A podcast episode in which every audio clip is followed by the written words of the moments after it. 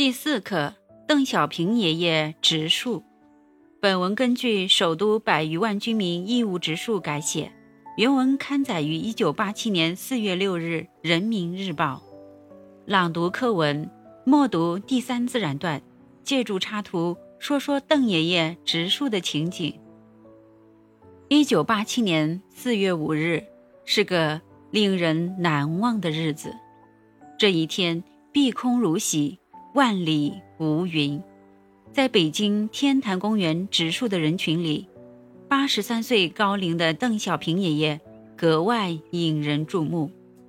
只见他手握铁锹，兴致勃勃地挖着树坑，额头已经满是汗珠。仍不肯休息。一个树坑挖好了，邓爷爷精心地挑选了一棵茁壮的柏树苗，小心地移入树坑，又挥锹填了几锹土。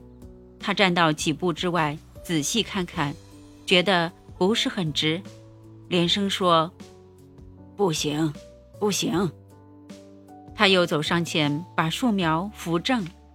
一棵绿油油的小柏树栽好了，就像战士一样笔直地站在那里。邓爷爷的脸上露出了满意的笑容。今天，邓小平爷爷亲手栽种的柏树已经长大了，成了天坛公园一处美丽的风景。